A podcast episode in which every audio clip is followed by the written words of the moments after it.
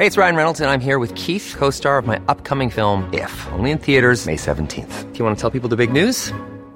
All right, I'll do. Sign up now and you'll get unlimited for $15 a month in six months of Paramount Plus Essential Plan on us. Mintmobile.com slash switch. Upfront payment of $45 equivalent to $15 per month. Unlimited over 40 gigabytes per month. Face lower speeds. Videos at 480p. Active Mint customers by 531.24 get six months of Paramount Plus Essential Plan. Auto renews after six months. Offer ends May 31st, 2024. Separate Paramount Plus registration required. Terms and conditions apply if rated PG.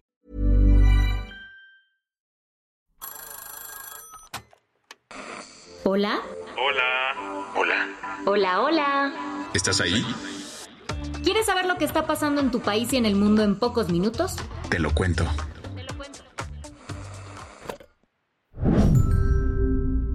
Hoy es miércoles 11 de octubre de 2023 y estas son las principales noticias del día. Te lo cuento. Los últimos movimientos militares apuntan a que el ejército israelí planea entrar a Gaza por tierra.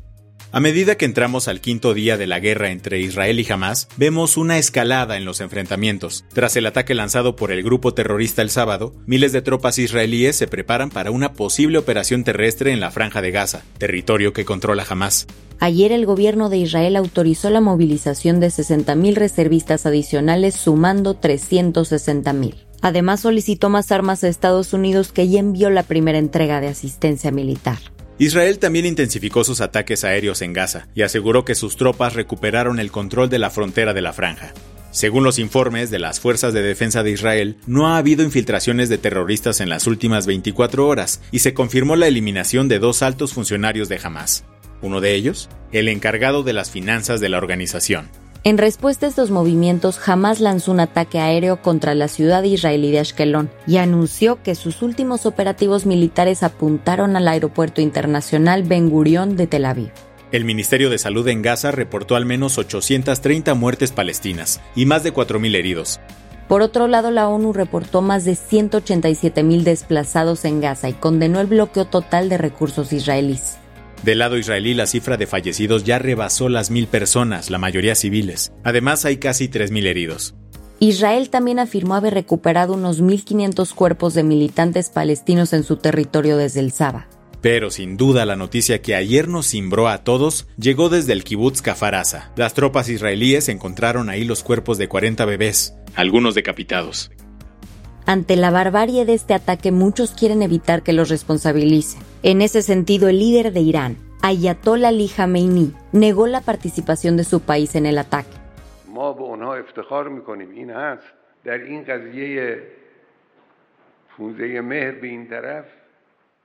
Los partidarios del régimen usurpador de Israel e incluso algunas personas dentro del propio régimen han hecho algunas declaraciones falsas en los últimos días y todavía continúan. Han dicho que el Irán Islámico está detrás del ataque de Hamas. Están equivocados. Sin embargo, agregó,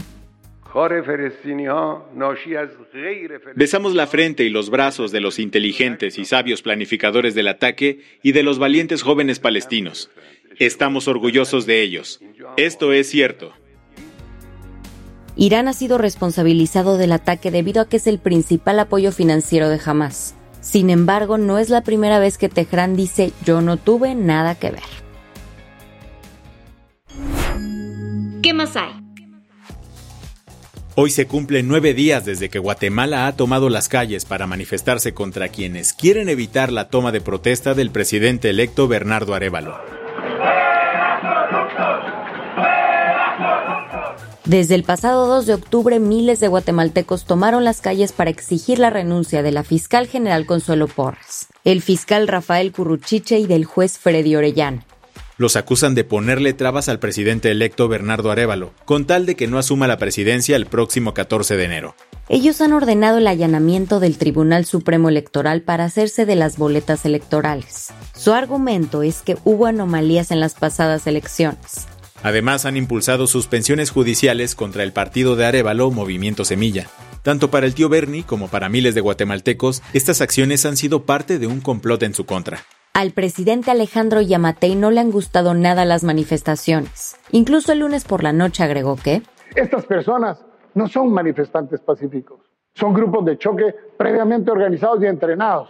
Y estaremos solicitando la orden de captura correspondiente para que la justicia se aplique mediante un debido proceso, porque ya tenemos identificados a muchos de ellos. Durante los bloqueos se han reportado algunos incidentes contra los manifestantes, como un intento de atropellamiento en Ciudad Cayalá, un fraccionamiento de la capital. Mientras las consecuencias por estas protestas han comenzado a sentirse en todo el país. Los precios de productos básicos han aumentado y hay un desabastecimiento de combustible. Incluso la aerolínea Volaris anunció ayer que por falta de seguridad y combustible suspenderá temporalmente sus vuelos desde y hacia Ciudad de Guatemala. Las que tienes que saber. Ayer por la tarde el huracán Lidia alcanzó la categoría 4. De acuerdo con el Servicio Meteorológico Nacional, los vientos alcanzaron hasta 220 kilómetros por hora. Hasta el cierre de esta edición, Lidia andaba a 175 kilómetros al suroeste de Puerto Vallarta, Jalisco. El huracán llegó a México tras seguir los pasos de la tormenta Max, que desde el lunes provocó fuertes lluvias en Guerrero. Un reporte de las autoridades estatales registró la muerte de al menos dos personas y daños a 13 municipios en donde más de 90 casas quedaron inundadas. Una investigación publicada el lunes por Quinto Elemento Lab reveló que desde 2007 hasta abril de este año se han encontrado cerca de 5.700 fosas clandestinas en México. La organización confirmó estos datos vía transparencia que inicialmente fueron recopilados por la Comisión Nacional de Búsqueda. Veracruz encabeza la lista de estados con el mayor número de fosas, registrando 668. En total, 18 de los 32 estados en el país tienen más de 100 en su territorio. Este informe subraya la cruda realidad de la violencia en México, que registra más de 110.000 desaparecidos y 30.000 asesinatos al año. La ONU mandó a volar la solicitud de Rusia para reintegrarse al Consejo de Derechos Humanos. En abril de 2022, Moscú había sido expulsado de este órgano con sede en Ginebra por la invasión que está emprendiendo en Ucrania, pero Putin quería regresar y ayer se votó la propuesta. Aunque el Kremlin obtuvo 83 puntos a favor, no pudo superar los 160 y 123 votos que recibieron Bulgaria y Albania respectivamente. Así que ellos se ganaron los asientos destinados para la región de Europa Oriental. Curiosamente hubo países como China y Cuba que con todo y que han sido criticados por sus prácticas de derechos humanos sí lograron formar parte del line-up del Consejo.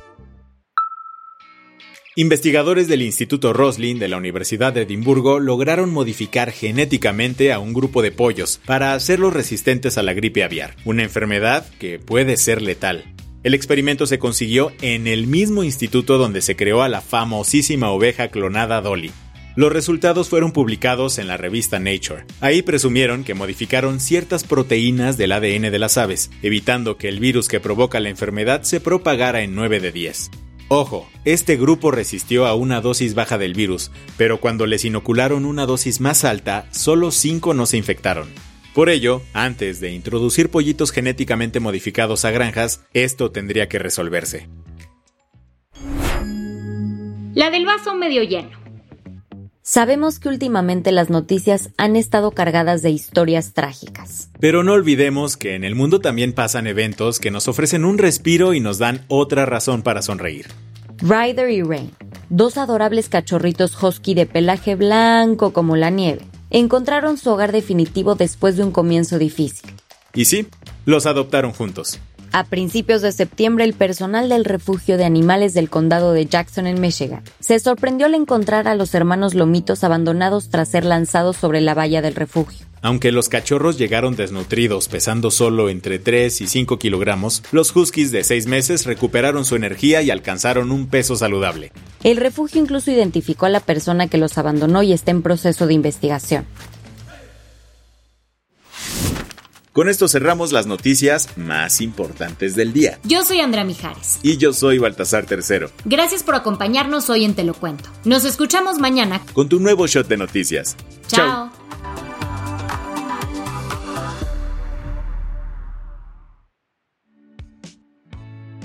El guion de este episodio estuvo a cargo de Aisha Yanavi y Lucía Corona.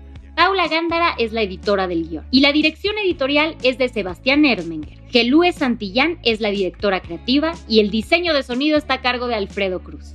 ¿Quieres estar al día? Nos encuentras como arroba te lo cuento en Instagram, TikTok, Snapchat y Twitter.